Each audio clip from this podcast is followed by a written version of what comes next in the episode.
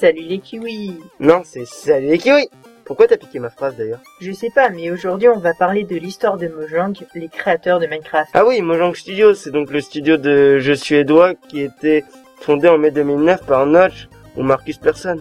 À cette époque, il s'appelait Mojang Spécification. Le 15 septembre 2014, ce studio est racheté par Microsoft. À cette occasion, le groupe a annoncé sur leur site le départ des fondateurs de Minecraft. Oui, Notch, Carl et Jacob quittent le studio au moment du rachat par Microsoft.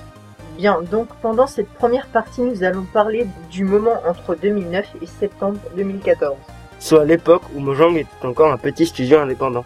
Donc après un voyage payé et d'une offre d'emploi de la société Valve, studio à la base de Half-Life, en septembre 2010, Nutch fonde Mojang aux côtés de son meilleur ami Jacob Poser et Karl Manech. Dans la même année, l'entreprise recrute 12 salariés. Pour son deuxième jeu, Scroll, dont le développement sert aussi à leur jeu Cobalt.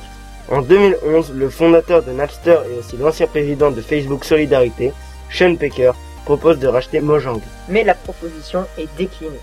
Vers mars 2012, l'entreprise touche plus de 80 millions de dollars de revenus.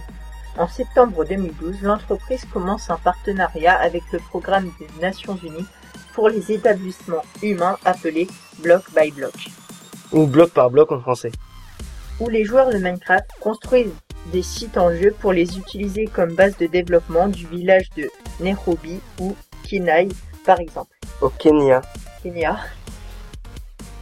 Sur ce, à bientôt sur Radioactive, la, radio qui explose Ciao. C'était à moi de le dire.